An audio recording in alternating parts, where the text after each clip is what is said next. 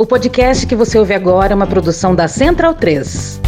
Opa! Você gosta do nosso trabalho aqui? Então considere apoiar a gente lá no PicPay ou no apoia.se barra medo e delírio. Valeu! Eu acho que nós temos que entender que o que aconteceu no dia 8 de janeiro, em apenas oito dias do governo Lula, foi um exaurimento de quatro anos de ataque à democracia. Nós tivemos um ex-presidente que não sabia viver numa democracia, que ficou quatro anos participando de movimentos antidemocráticos para fechar o Congresso Nacional, o Supremo Tribunal Federal Federal, dizendo, inclusive, que se o presidente Lula fosse eleito, não subiria a rampa. Ele instigou, ele induziu, auxiliou tudo aquilo que aconteceu no dia 8. E eu espero que essa CPMI, ela não apure apenas quem está na fotografia, porque o Código Penal ele é claro no artigo 29 quando ele diz quem de qualquer forma concorre para o crime incide nas mesmas penas a este combinada na medida de sua culpabilidade. Ou seja, não só o autor, que é aquele que pratica a ação nuclear, o verbo verbo do tipo penal, mas também o partícipe, quer seja por induzimento, que é incutir, plantar a ideia, quer seja por instigação, quando você reforça a ideia já existente, ou ainda o auxílio material com financiamento. Então, esse nexo causal que considera-se causa a ação ou omissão sem a qual o resultado não teria ocorrido, nós temos que apurar aqui, porque nós não podemos simplesmente pegar a responsabilidade de quem estava no no dia 8. Quem ficou atacando a democracia por quatro anos não fomos nós. Quem ficou atacando a Ordem dos Advogados do Brasil não fomos nós. Quem reduziu a participação da sociedade civil não fomos nós. Quem criminalizou ONGs não fomos nós. Quem atacou a imprensa não fomos nós. Esse resultado tem uma digital. Não é simplesmente ação de vândalos. Nós temos incitação ao crime, saboliação violenta do Estado Democrático, de direito, golpe de Estado, associação ação criminosa, dano qualificado, destruição, deterioração ou inutilização de bem especialmente protegido. Medo e delírio em Brasília. Vocês percebem a loucura? Legal. Olá, bem-vindos ao Medo e Delírio em Brasília com as últimas notícias do que restou do Brasil. Bom dia, boa tarde, boa noite. Por enquanto. Eu sou o Cristiano Botafogo. Cristiano, seu lixo. Seu lixo. Seu lixo. Seu lixo. Seu lixo. lixo. E Cristiano. Aquele verme maldito. E o Medo e Delírio em Brasília. Medo e Delírio, um beijo assim. pra eles, né? Foda-se o Medo e Delírio em Brasília. É escrito por Pedro Daltro. Um abraço, Daltro. Pedro Daltro. Pedro Daltro. Pedro Daltro. Pedro Daltro. Esse é o episódio dias 156 e 157. Ah, é? Foda-se. Bora passar pano? Não. Tá, mas bora tentar passar um pouquinho menos de raiva? Bora. Bora. Bora. Os verdadeiros infiltrados. Puxa daí, D2. Não, porra. Puxa daí, D2. Puxa daí, Faridão. Pelo amor de Deus, ele é muito burro! Calma, porra. Pois é, a gente precisa fazer uma errata. Porque a gente simplesmente esqueceu. Isso é maconha. Ninguém me ofereceu ainda um cigarro de maconha. Da Ellen Grace, quando a gente listou as mulheres indicadas por STF. Tem que demitir hoje! Então, fica aí a nossa errata. Foi mal, tava doidão aqui não, seu arrombado. Ah, vamos seguir com eles. E uma belíssima matéria da Piauí, hein? E aí vai o nosso salve pro Alan de Abreu. Bateu uma salva de palma aqui pro profissional. Muito bom, muito bom. Jornalista que assina a matéria. E também pro Fernando Catunda e o André Petri, responsáveis pelo vídeo do qual a gente extraiu o áudio que vai seguir. Tá todo mundo de parabéns! Parabéns! Pessoal, aqui ó. De quem que a senhora é a esposa mesmo? Do general Vilas Boas. A esposa do general Vilas Boas. Uma celebridade. Tamo junto. Pelo Brasil, né? Brasil. Selva. Os indícios de envolvimento direto ou indireto do exército brasileiro no 8 de janeiro estão cada vez mais evidentes. Que não tiraram. Não tiraram o que? O acampamento? Porque não foi permitido pelo Comando Militar do Planalto. E em um grupo específico do exército, os rastros são gritantes. Forças Especiais. Forças Especiais. Comando de Operações Especiais, o COPESP. Comando de Operações Especiais, conhecidos como Forças Especiais ou Kids Pretos. Oh, pega aí. pega aí. Que nome, hein, senhoras e senhores? Ui, que brega! Não tem como levar o exército a sério. É difícil. É a elite de combate do exército. Seus membros são altamente treinados em ações de sabotagem e de incentivo à insurgência popular. Não é eu autorizo, não. É o que eu posso fazer pela minha pátria. Você vai buscar os dissidentes, as pessoas descontentes, né? Porque sempre tem. Você vai recrutar essas pessoas e vai instruí-las para que elas aprendam a ser combatentes. E aí você forma um pequeno exército com gente que não estava na conta para poder causar danos para o seu inimigo. Puxa daí, Bolsonaro. Todos vocês aqui juraram da vida por sua liberdade. Repitam aí. Eu juro da minha vida pela minha liberdade. Mais uma vez. Eu juro. Atenção! Esse Braga Neto é o nosso exército. Tá aí, ó. Tá aí, ó. Tá aí. A atuação dos Kids Pretos engloba ataques a pontos sensíveis da infraestrutura, como torres de transmissão elétrica, pontes e aeroportos. Bom, derrubaram algumas torres de transmissão e quase explodiram o aeroporto de Brasília em dezembro. Vale tudo para atingir o objetivo. Qualquer missão, em qualquer lugar, a qualquer hora e de qualquer maneira. Esses são lemas cultuados pelos soldados das Forças Especiais do Brasil. Lembra a gente de alguma coisa, hein? Pouco depois das nove e meia da noite, uma bomba explodiu no Rio Centro. Para mim é um ato terrorista. Seria mais um manifesto desfavorável à abertura. Ah, claro. O sonho de Bolsonaro sempre foi ser um Kid Preto. Ele fez a prova de ingresso duas vezes e foi reprovado em ambas. Mesmo assim, permaneceu sempre próximo dos Forças Especiais. E quando chegou ao poder em Brasília, cercou-se de pelo menos 26 Kids Pretos. No vídeo da Piauí tem uma série de nomes como Pazuello, 50 sentadas, o Mauro Cid, Olha a faca! o Ramos, Obrigado, presidente, por me confiar essa tarefa vital para a conquista dos objetivos desse momento histórico. o Elcio Franco Terrível homem do broche de caveira. e vários outros, incluindo um José Placídio dos Santos, que trabalhava no GSI do finado governo militar de Bolsonaro. E aí a gente tem que falar Infelizmente. do general Heleno. Heleno, no seu depoimento sobre o dia 8 de janeiro na Assembleia Legislativa do DF. O coronel José Plácido, no dia dos atos, dia 8 do 1, teria pedido em suas redes sociais que as Forças Armadas, entre parênteses, entre aspas, entrassem no jogo. Dessa vez do lado certo. Também teria conclamado que o comandante do Exército cumprisse o seu dever e não se submeter às ordens do maior ladrão da história da humanidade. Ele era do GSI, já tinha deixado o GSI. Ele era um camarada que eu já conhecia, ele foi meu subordinado anos antes no Comando Militar da Amazônia. Sempre foi um, um camarada entusiasmado, forças especiais. É muito entusiasmado. Pessoal das Forças Especiais são muito entusiasmados. Alegria!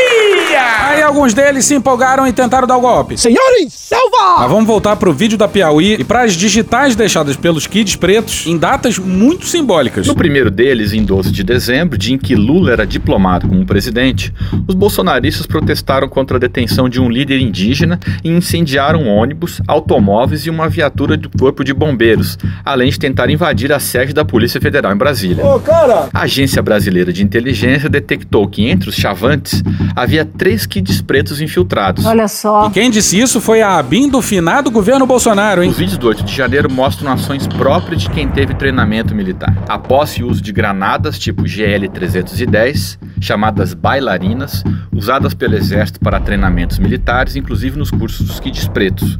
As polícias do Senado e da Câmara não possuem esse tipo de granada, nem a PM do Distrito Federal. Que beleza. É o famoso batom na cueca. E fica parecendo que eles queriam deixar digitais na cena do crime. De forma discreta, estrategicamente discreta. E olha só esse. Terrível festival de coincidências. A ação coordenada para derrubar os gradis, com pessoas empurrando em lugares diferentes ao mesmo tempo, O uso dos mesmos gradis como escada para transitar entre os níveis dos diferentes prédios da Praça dos Três Poderes. a divisão quase harmoniosa dos golpistas em três grupos ao chegar à Praça dos Três Poderes. Um grupo vai em direção ao Congresso, outro se dirige ao STF e um terceiro caminha para o Palácio do Planalto.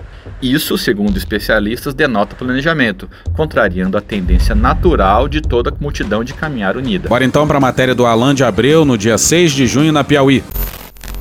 Em conversa com a Piauí, um policial do Senado contou que os baderneiros estavam divididos em duas linhas. A primeira, formada só por homens, cuidava do enfrentamento direto com a polícia e do arrombamento de portas e janelas do Congresso. A segunda, composta principalmente por idosos, O idoso ele precisa estar preparado para isso. distribuía água mineral para que o primeiro pelotão reduzisse os efeitos do gás lacrimogênio e do gás de pimenta no rosto. Olha, olha, olha, olha. Volta pro vídeo da Piauí. A procura imediata por mangueiras de incêndio que espalham água pelo ambiente e minimizam os efeitos de gás lacrimogênio, o uso de luvas de couro para tirar de volta as bombas de gás que, depois de quente, só podem ser recolhidas com luvas. As convocações dos golpistas antes do 8 de janeiro deram algumas dicas aos manifestantes, mas não recomendaram o uso de luvas. E se alguém acha que não se tratou de uma tentativa de golpe, Tu tava fora do Brasil, irmão? Abre aspas, o objetivo desses radicais claramente era causar comoção social e pressionar as Forças Armadas a promover a intervenção militar. Fecha aspas, diz Carlos Fico, professor de História do Brasil da Universidade Federal do Rio de Janeiro, a UFRJ, e autor de vários livros sobre o golpe de 1964 e a ditadura militar.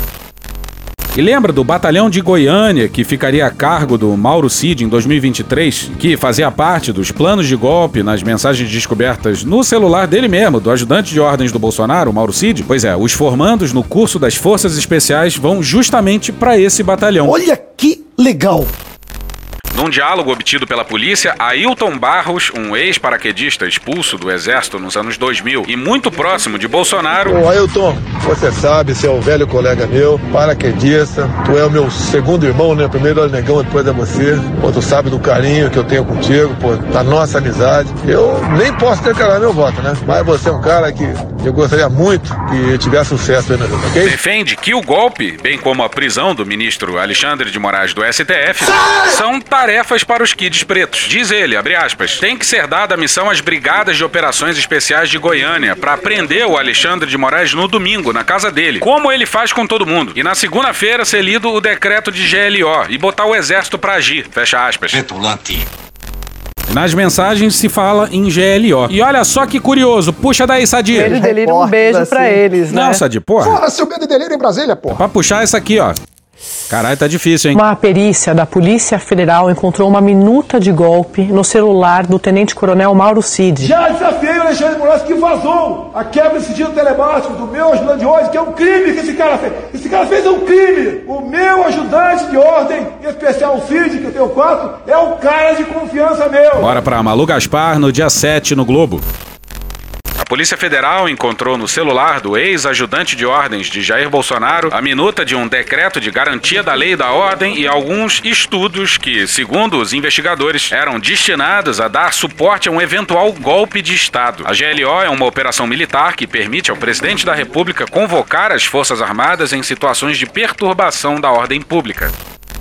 E por causa disso que o Cid foi de novo depor na sede das. Duas letras, PF. É Polícia Federal. No despacho que autorizou a oitiva de Cid, o ministro Alexandre de Moraes diz que o ex-ajudante de ordens, abre aspas, reuniu documentos com o objetivo de obter suporte jurídico e legal para a execução de um golpe de Estado, fecha aspas. Vocês não percam a fé, vocês não percam a fé, vocês não percam a fé. Não, tá bom. Lá na frente é só o que eu posso falar pra vocês agora. De acordo com o texto, o material trata, abre aspas, da possibilidade de emprego das Forças Armadas em caráter excepcional, destinados a garantir o funcionamento independente e harmônico dos poderes da União, fecha aspas. E Cid novamente se calou no depoimento. Muito petulante. Bolsonaro estava jurando que o Cid ia se jogar debaixo do trem para salvar ele. Mas até agora o gato comeu a língua do Cid.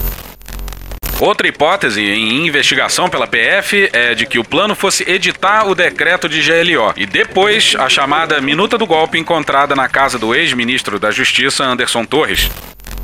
E certo tava. Valdemar. Que disse que todo mundo tinha um documento golpista em mãos. Nunca aquilo foi um golpe. Teu cu! Ah, vamos voltar pra matéria da Piauí. Em outra conversa, dessa vez com Elcio Franco Filho, militar enrolado com as vacinas da Covid, Ailton Barros volta a radicalizar e evocar os kids pretos. Que tristeza. Abre aspas, esse alto comando de merda que não quer fazer as porras. É mal educado, ele fala a É palavra. preciso convencer o comandante da Brigada de Operações Especiais de Goiânia a prender o Alexandre de Moraes. Vamos organizar, desenvolver, instruir e equipar 1.500 homens, fecha aspas. O comandante da Brigada de Operações Especiais de Goiânia era o general Carlos Alberto Rodrigues Pimentel. Mas, em janeiro, o exército escolheu outro militar para comandar um dos quatro batalhões de kids pretos em Goiânia. Seu nome? O coronel Mauro Cid. Como se sabe, essa indicação foi a gota d'água. O presidente Lula demitiu o comandante do Exército Júlio César de Arruda e nomeou o general Tomás Paiva.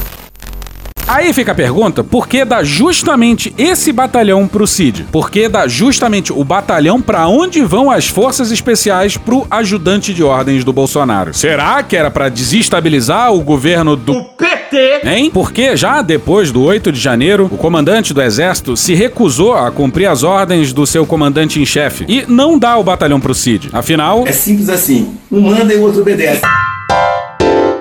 Chupa que a cana é doce, meu filho. E hoje vamos falar também de notícia boa. Vamos falar de coisa boa. Aê, porra! Afinal, a vida precisa de equilíbrio. Um pouco droga, um pouco salada, um pouco droga, um pouco salada. Porque temos notícias positivas na economia. Alegria! Bora pro Felipe Mendes no dia 2 na Veja. O governo de Luiz Inácio Lula da Silva conseguiu um feito e tanto para seu início de terceiro mandato. Sabe, sabe, sabe. Na quinta-feira, dia 1 a divulgação de resultados do PIB do primeiro trimestre registrou um crescimento de 1,9% em relação ao trimestre anterior, baseado na arrancada do setor agrícola. E muita gente dizendo aí, ah, gente, foi o agro que salvou o PIB. Claro, porra. Com o país se desindustrializando e primarizando a produção, que é o quê? E o agro não tava fazendo favor a ninguém, não. Nem o agro, nem o setor de serviço, nem a indústria, porra, é negócio. E por falar em agro, o Lula, num evento do agronegócio na Bahia, anunciou 3,6 bilhões de reais pro Plano Safra e 4 bilhões de reais em linha de financiamento dolarizada para investimentos em crédito rural. E disse isso aqui, ó. Eu tenho noção do retrocesso que esse país sofreu nos últimos anos. Quem é do agronegócio sabe quanto foi o plano safra o ano passado. Talvez o pior plano safra de toda a história do agronegócio. Quem é da agricultura sabe o que aconteceu. No tempo em que o PT governava esse país, vocês compravam uma dessas máquinas que parece um, um, uma coisa do outro mundo, está pagando 2% de juros ao ano. Hoje vocês estão pagando 18%, 19% ao ano. Está praticamente impossível as pessoas comprarem. Sabe por que os agricultores sofrem? Por causa do teto de gastos. O governo anunciou financiamento de 8% mais a variação do dólar. E não só para maquinário, para outras demandas dos agricultores também. E nós entendemos que é obrigação do Estado criar as condições de ajudar. Porque dizer eu não preciso do governo é mentira. Todo mundo precisa do governo. Pequeno precisa, grande precisa e médio precisa. Todo mundo precisa do governo. Se não é o Estado colocar dinheiro, muitas vezes o agronegócio não estaria do tamanho que está. Pois é, sem o Banco do Brasil não teria agro. Sem o Plano Safra não teria agro. Sem a Embrapa não teria agro. E para deixar bem claro, isso é a coisa mais normal do mundo, hein? Acontece em tudo quanto é país. Todos os governos financiam seus agricultores. O que o Lula tá dizendo é só o óbvio. Mas vamos voltar pro crescimento de 1,9% do PIB no primeiro trimestre. Lá no Felipe Mendes, na Veja. Apesar de parecer um avanço tímido, foi o maior avanço para os primeiros meses de um novo governo desde 1999. A série histórica calculada pelo IBGE teve início em 1996. Chupa que a cana é doce, meu filho. que nós trabalhamos para o PIB crescer, gente. Eu estou confiante no PIB. Eu tenho dito para o companheiro Haddad que a gente vai crescer mais do que a estimativa que o FMI está fazendo. Porque como nós já recuperamos todas as nossas políticas sociais e o dinheiro começa a circular junto às pessoas mais pobres desse país, essas pessoas vão virando consumidor. Esse consumo vai gerando mais comércio, esse comércio vai gerando mais emprego, esse emprego vai gerando mais salário, esse salário vai gerando mais emprego, mais consumo. É isso que eu faço aposta. Por isso é que o Bolsa Família é importante, porque o Bolsa Família, o dinheiro chega na fonte, diretamente das pessoas. E mais as outras políticas agora com o Pronaf, vai, vai ajudar muitas pessoas. Eu acho que o PIB vai crescer mais do que o FMI prevê. Eles vão ficar surpresos com a nossa economia. E nós temos que fazendo as coisas devagar. É de se comemorar. Sim, sim, sim. Mas também tenhamos parcimônia. Vamos lá se empolgar muito com o resultado do PIB, que o PIB sozinho não necessariamente é uma referência boa. Mas calma que tem mais notícia boa, hein? Bora pro Vinícius Torres Freire na Folha no dia 7. A inflação estava em 11,7% ao ano em maio de 2022. Baixou a 3,9% em maio de 23. Há um pouco de ilusão nesse número baixo, mas há indícios de que o IPCA possa cair mais e meios para fazer com que a inflação e expectativas diminuam, com a ajuda do governo em especial. Assim, sairiam do radar os motivos pelos quais o Banco Central mantém a taxa Selic em 13,75%. Puta que pariu. E como apontado pelo Vinícius Duarte na sua coluna, parte dessa inflação nesses últimos 12 meses se explica pelo governo Bolsonaro baixando o preço do combustível durante a eleição. Mas foda-se. Foda-se. Tem que comemorar essas notícias, pô. Porque assim o bolsonarista presidente do BC fica vendido na sua cruzada pelos juros altos. É isso mesmo, é isso mesmo. A inflação no atacado vem despencando. Nos 12 meses até maio, o índice de preços de atacado, o IPA, medido pela FGV, baixava 8,9%. Em parte considerável graças a minério de ferro, diesel, milho, soja e boi. O preço do dólar anda se comportando na casa de 4,90. O PIB cresce mais que o previsto, mas, pelo bem ou pelo mal, não de modo a pressionar mais a inflação. Agora resta ver se, enfim, o Campos Neto vai baixar essa pornográfica taxa de juros. A putaria tá aqui. E o que mais teve foi gente creditando esses bons números econômicos ao Campos Neto. Se os números fossem ruins, a culpa certamente seria do Lula. O PT! Se são bons, aí é o Campos Neto. Não pode, cara. E vamos fechar esse tópico com o André Lara Rezende, porque muita gente coloca as críticas ao Campos Neto e as críticas à maior taxa de juros do mundo na conta de falta de compreensão da economia, que certamente não é o caso do André Lara Rezende. E não só dele, hein? Bora pra ele no dia 2 no Valor. Até o final do século passado, havia um relativo consenso de que uma inflação moderada de um dígito, numa economia sem mecanismos estabelecidos de indexação, poderia ser combatida com o desaquecimento da economia e o aumento do desemprego. A maneira mais rápida e eficaz de desaquecer a economia era elevar a taxa de juros, que desde os anos 90 é reconhecidamente a principal variável de política monetária. A alta taxa dos juros reduziria o consumo e o investimento. Com demanda mais fraca, o mercado de trabalho ficaria desaquecido. O ritmo do aumento dos salários seria reduzido e a inflação contida. Essa é a lógica por trás da curva de Phillips, uma relação empírica que associava o aumento do desemprego à redução da inflação. Pois é, isso faz sentido se a inflação é de demanda. Se tem demanda demais, o preço vai aumentar. Se você aumenta juros e deprime renda e crédito, a demanda diminui, o que atinge a inflação. Atinge emprego e renda também, mas atinge a inflação. Mas não é o caso do Brasil agora. A controvérsia em torno da possibilidade de que esse trade-off pudesse ser explorado para reduzir o desemprego com um pequeno aumento da inflação terminou com a incontestável vitória dos céticos. No entanto, a tese de que o aumento do desemprego reduziria a inflação, que o desaquecimento da economia modera a inflação, continua a ser parte central do quadro conceitual da macroeconomia convencional. Uma bosta. Nas últimas duas décadas, a curva de Phillips se tornou praticamente horizontal, ou seja, a inflação ficou menos sensível ao desemprego. Entre as explicações possíveis, a mais plausível é que o emprego formal perdeu importância. Os sindicatos se enfraqueceram e os salários já não são mais tão relevantes na formação dos preços. A resiliência da inflação pós-pandemia no mundo todo deveria ter deixado definitivamente claro que juros são bem menos eficazes do que se pretende no controle da inflação. Não estamos aqui falando de processos inflacionários crônicos, como o brasileiro da segunda metade do século XX, que, se pudessem ser combatidos com juros altos não teriam exigido um plano real. Mas estamos falando de uma inflação moderada, como a que temos hoje aqui e em grande parte do mundo. Essa lembrança do Plano Real é muito boa. Se é juro alto que segura inflação, como explicar o sucesso do Plano Real? E aqui é muito bom separar o Plano Real do uso político do Plano Real. Artigo de Alex Ribeiro, de 22 de maio, nesse valor, a propósito do seminário internacional promovido pelo BC em São Paulo, reporta que Campos Neto perguntou a outros banqueiros centrais presentes por que, em várias partes do mundo, apesar de os juros subirem tanto, a atividade econômica e a inflação resistem. A pergunta é sinal de uma certa perplexidade diante do descompasso entre a teoria dominante e a prática. Ora, se há perplexidade em face da evidência da ineficácia e unanimidade sobre os efeitos colaterais do remédio, por que então insistir na aplicação de doses maciças? Por que será? A maior taxa de juros do mundo sufoca a economia, aumenta o custo da dívida e assim agrava o desequilíbrio fiscal. O que nos mete no labirinto kafkiano. E a gente recomenda a leitura do artigo do André Lara Rezende na íntegra, hein? O artigo se chama Os Juros e a Questão Fiscal. Lá ele cita um estudo muito interessante. Mas o que importa é que esses bons números de PIB e inflação podem vir a obrigar o Campos Neto a baixar os juros. E ao que tudo indica, ele vai fazer isso da forma mais vagarosa possível. O rapaz foi votar de camisa amarela? Meu voto eu acho que é um, é um, é um ato privado. Eu não quero me alongar muito, eu já acho que tentei aqui diferenciar o que, que é a vida privada, o que, que é a vida pública. Por exemplo, estava no grupo de WhatsApp de ministros do governo Bolsonaro. Ele só sai desse grupo de WhatsApp quando a fotógrafa da Folha, Gabriela Biló, flagra o Ciro Nogueira e uma mensagem dele no grupo de WhatsApp uhum. no dia 11 de janeiro. Dá para falar de autonomia do BC assim? Doideira! O capo, o, a parte do nosso último episódio foi da Elaine Gontijo, falando sobre isso que vai seguir, ó. Evandro Éboli no blog do Noblar, no Metrópolis, no dia 4.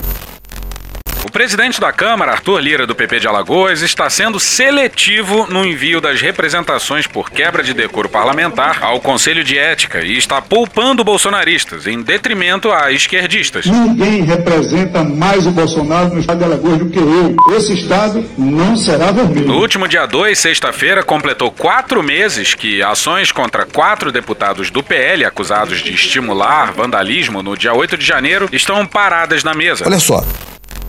Pois é, dia 8 foi uma coisa desimportante. E daí que alguns parlamentares estimularam a destruição das sedes dos três poderes, né? Foram representações feitas pelo PSOL e até hoje não foram despachadas ao Conselho de Ética. Por outro lado, Lira remeteu ao Conselho na última quarta-feira, dia 31, uma ação do PL protocolada na véspera, terça, dia 30, contra seis deputadas do PSOL e do PT. E o que, que elas têm em comum? São todas mulheres de esquerda. Um diazinho só já estava tudo despachado. A pressa não se justifica. Assinada pelo presidente do PL, Valdemar Costa Neto. Valdemar da Costa Neto já foi condenado no mensalão, está citado, citado não, tá bastante avançado as citações dele no tocante à Lava Jato. A peça as acusa de quebra de decoro por terem chamado de assassinos deputados que votaram a favor do marco temporal e pede a perda de seus mandatos.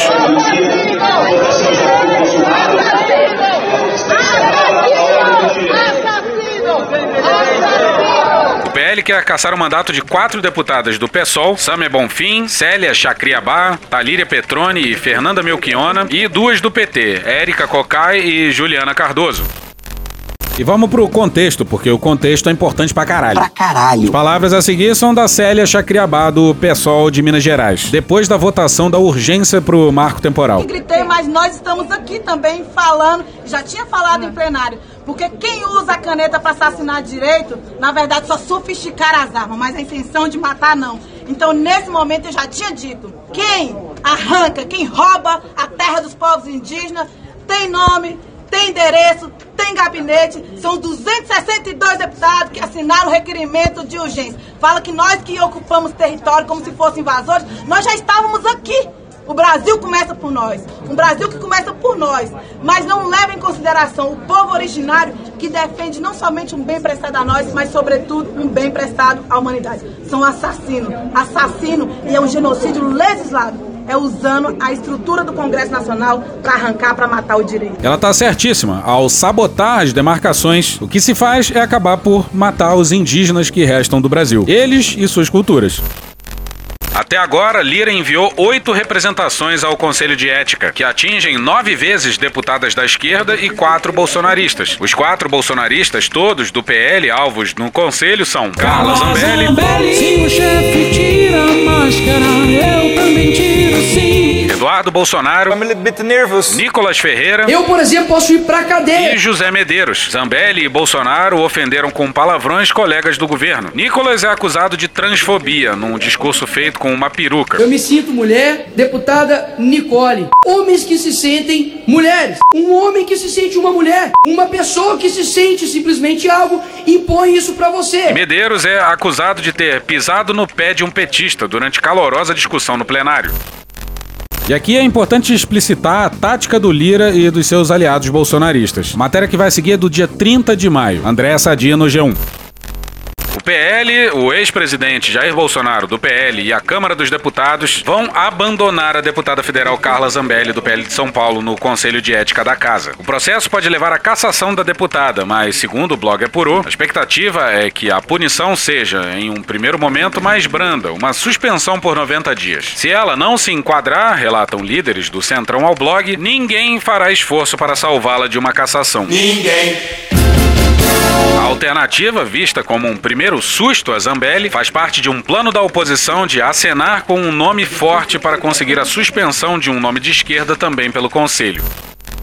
Pois é, vão se livrar da Zambelli só para pegar alguém da esquerda. E bora com a Fernanda Melchiona. PL, Partido Bolsonaro, não esconde que odeia as mulheres e odeia as mulheres que lutam em defesa dos indígenas, do meio ambiente contra os fascistas. Eles conseguiram a façanha de entrar com uma representação pedindo a cassação do meu mandato e mais de cinco mulheres combativas que enfrentaram o genocídio indígena do marco temporal. Além de mim, Célia Chafriabá, Sâmia Bonfim, Talíria Petroni, Érica Cocai e Juliana Cardoso estão nessa representação absurda desse partido, que tem feito horrores para atacar os povos indígenas e o meio ambiente. Aliás, basta lembrar o que significou quatro anos do desgoverno Bolsonaro no genocídio do nosso povo, com a forma que tratou a pandemia e também nos crimes contra a humanidade cometidos contra os indígenas, sobretudo os Yanomamis. Mas não passarão. Nós resistiremos para defender o meio ambiente, os povos originários, as mulheres, os trabalhadores e, sobretudo, para derrotar os fascistas. O senhor Valdemar. O que o Valdemar mais quer é a inelegibilidade do Bolsonaro. Uma loucura. Eu concordo. Ele e o Lira. Mas tem que manter as aparências. Ele proibido de ser candidato só pelo que ele falou, não porque cometeu uma, uma ilegalidade. Mas que filho da puta, olha aí, veja você. Ah, gente, só porque ele vivia deslegitimando o sistema eleitoral brasileiro e a democracia em geral. Você não venha reclamar, não, não venha com mimimi, não. Isso vai ficar muito ruim pro executivo, pro, pro, pro judiciário. O rapaz tá confuso. Mas calma que agora vem a melhor parte. Presta atenção que é importante, pessoal. Vai acontecer mais ou menos no futuro o que está acontecendo hoje com o pessoal do Paraná. Eles tinham motivo para atacar o Lula, um problema. A justiça eles têm que fazer a parte deles. Só que eles ultrapassaram os limites da lei. Ultrapassaram. Estão pagando como pagar caro. Pois é, por aí que o Valdemar tá indo. Canalha! O Valdemar se tocou do que tava falando. Vamos pagar caro. Eu não quero que aconteça isso com eles. Eu não tenho nada contra eles. Mas vamos pagar O caro. Valdemar tá comparando a inelegibilidade de um presidente que tem uma vasta coleção de crimes de responsabilidade com a prisão do Lula. E isso vai acontecer com o atual Supremo. Se tomar, com o atual TSE, se tomar uma medida dessa. Isso é um crime. Você impedir o camarada de ser candidato. E a gente vai repetir, o que o Valdemar mais quer é a inelegibilidade do Bolsonaro. Isso aí é só jogo de aparências. Mas aí o Valdemar teve que fazer um vídeo institucional com produção e tudo pra se explicar. Quando eu falei do Sérgio Moro e do Dalaiol, eu não, eu não tenho nada contra eles. Tudo que o Deltan, Dalaiol e o Sérgio Moro fizeram foi anulado pelo Supremo Tribunal Federal. Isso não justifica que tenho que cometer outro erro para corrigir o passado. Não estou defendendo ninguém e não estou acusando ninguém. Não tô ofendendo nem agredindo ninguém. Como é que você vai condenar um, um presidente pelo que ele falou? Ele não cometeu nenhum erro. Não errei nenhuma. Eu não errei nenhuma. Eu não vejo erro. Eu não errei nada do que eu falei. Vão chegar à conclusão que eu não errei nenhuma. Não errei nenhuma. Aí tem discurso mafioso também. Vamos esperar o julgamento, vamos confiar na nossa justiça e vamos pedir firmeza na lei para que a gente não tenha problema. Porque as coisas mudam. Como o PT mudou do buraco, vieram para a presidência da República, amanhã nós vamos estar na presidência da República. Vocês vejam o movimento que o Bolsonaro fez no dia 7 de setembro aqui em Brasília. Foi gente vindo do Brasil inteiro. Foi um movimento que nunca teve na história do país. Eu, como presidente do maior partido de direita do Brasil, tenho um apelo para fazer a todos da direita. Vamos nos unir, temos que caminhar juntos para a gente atingir os nossos objetivos. E vocês poderão sempre contar com o PL para isso e sempre poderão contar com o trabalho do seu presidente, mesmo fazendo as coisas que eu não gosto de fazer. Eu faço porque tenho que defender o nosso partido. Tipo, por exemplo, fazer uma coletiva pra denunciar uma fraude no sistema eleitoral sem qualquer prova. Olha ele outro dia na Globo News. Contratei uma empresa, procurei contratar os melhores que eu podia no mercado, contratei um pessoal que era formado no ITA para fiscalizar as urnas. Quando chegam na, na eleição, olha aqui, nós temos um problema aqui nas urnas e nós temos que, que entrar com esse questionamento. Eu entrei com o questionamento, eu tive que assinar porque era o presidente do partido. Esse papo do Valdemar lá atrás é de quem sabe que a direita tá muito dividida. E ele tá falando justamente dos bolsonaristas, que nem o Salles, que queria sair para prefeito de São Paulo, mas vai ser preterido pelo atual prefeito Ricardo Nunes, com o aval do Valdemar e do Bolsonaro. A política muitas vezes é composta por gestos e sinais, e eles estão cada vez mais evidentes de que há uma aproximação maior entre Jair Bolsonaro e o prefeito de São Paulo, Ricardo Nunes. Eles estiveram juntos no evento de formação de oficiais da Polícia Militar na capital paulista e depois almoçaram ao lado de empresários e o governador do estado, Tarcísio de Freitas. Essa questão não agradou o deputado federal Ricardo Salles, do PL, que deseja concorrer à Prefeitura de São Paulo no ano que vem. Pelas redes sociais, o parlamentar se manifestou com a seguinte frase: Quem com porcos anda, farelo come. É justamente por isso que o Valdemar tem que fingir que não quer a inelegibilidade do Bolsonaro. O nosso partido, que era para ser o partido de direita, que se diz o partido de oposição, pega as votações, o Gair tem os números lá. Um terço do nosso partido vota com o governo. Ô Salles, você é candidato à prefeitura em São Paulo?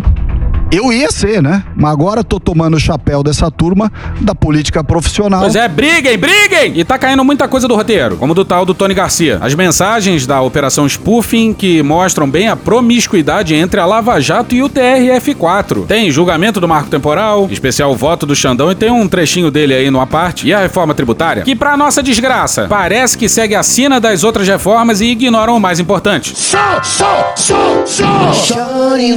E hoje a gente fica por aqui. Esse episódio são áudios de Mídia Ninja, Choque de Cultura, Gil Brother, Hermes e Renato, Galãs Feios, Samia Bonfim, Maria Rita, Xadrez Verbal, Mônica Debole, Breno Pires, Não Inviabilize, Alfredo Rolo, Globo News, Porta dos Fundos, História Pública, Estúdio CBN, Petit Jornal, Meteoro Brasil, Choque de Cultura, Carla Bora, D2, Planet Ramp, Farid, Cauê Moura, Pablo Vittar, Revista Piauí, MC Douglinhas, CNN Brasil, Terra Brasil, Leandro Demore, Flow, Rede Globo, Cara Tapa, Eduardo Moreira, ICL Notícias, Cine Trash, UOL, DPF Tubes, TV Câmara Distrital, Igor Guimarães, Metrópolis, Papo de Política, Esporte TV, TV Justiça, Timbalada, Fantástico, Stallone Cobra, Midcast, TV Brasil, Zorra Total, Diogo Defante, TV 247, Jornalismo TV Cultura, Um Príncipe em Nova York, Poder 360, Sai de Bamba, Programa do Ratinho, Valem Bandeira, TV Senado, Tiquititas Brasil, Intercept Brasil, Dom e Juan, Roda Viva, Falha de Cobertura, Elaine Gontijo, Érica Cocai, Greg News, Eixo Político, Pharrell Williams, C-SPAN, O Antagonista, Molejo, Fernanda Melchiona, Câmara dos Deputados, SBT News, O Poderoso Chefão, Jovem Pan, Bahia Cast, Franciel Cruz, Rony Teles, TV Justiça, Band Jornalismo, TV Câmara, TV Quase e The Office. Thank you! Se quiser e puder, pinga um lá pra gente no PicPay ou no apoia.se barra medo e delírio. Porra, doação ao caralho, porra. Não tem nem dinheiro pra me comprar um jogo de videogame, morou, cara? Assina o nosso feed no seu agregador de podcast favorito e dá uma olhada nas nossas redes sociais. E também no loja.medoedelirioembrasilha.com.br. Eu sou Cristiano Botafogo, o Medo e Delírio em Brasília é escrito por Pedro Daltro e um grande abraço. Bora passar pano? Não. Mas bora passar menos raiva? Bora. Me permite uma parte? Não lhe dou a parte. É importante um relato é de um livro, Os Índios Xokleng, Memória Visual, publicado em 1997 pelo antropólogo Ciro Coelho dos Santos. Veja, esses índios, esses índios é, de Santa Catarina, estado de onde estamos julgando, e essa questão mostra, às vezes, é, a injustiça terrível que pode gerar a fixação somente do marco temporal. Esses índios viviam em Santa Catarina e foram entrar em conflito no interior de Santa Catarina. Eles viviam até os anos 30, até que os bugreiros eh, exterminaram quase todos esses indígenas a mando de autoridades locais. Há relatos eh, de que 244 indígenas foram covardemente assassinados nesse ano, inclusive crianças foram jogadas para cima espelhadas com punhais e mortas crianças indígenas. Os sobreviventes, veja, nós estamos falando de 1930. Os sobreviventes dessa comunidade indígena, os índios Xokleng, os sobreviventes, eles fugiram do local, se evadiram. Se evadiram e foram procurar outras áreas. É porque, se tentassem voltar, os poucos que sobreviveram seriam mortos. Ou seja, há.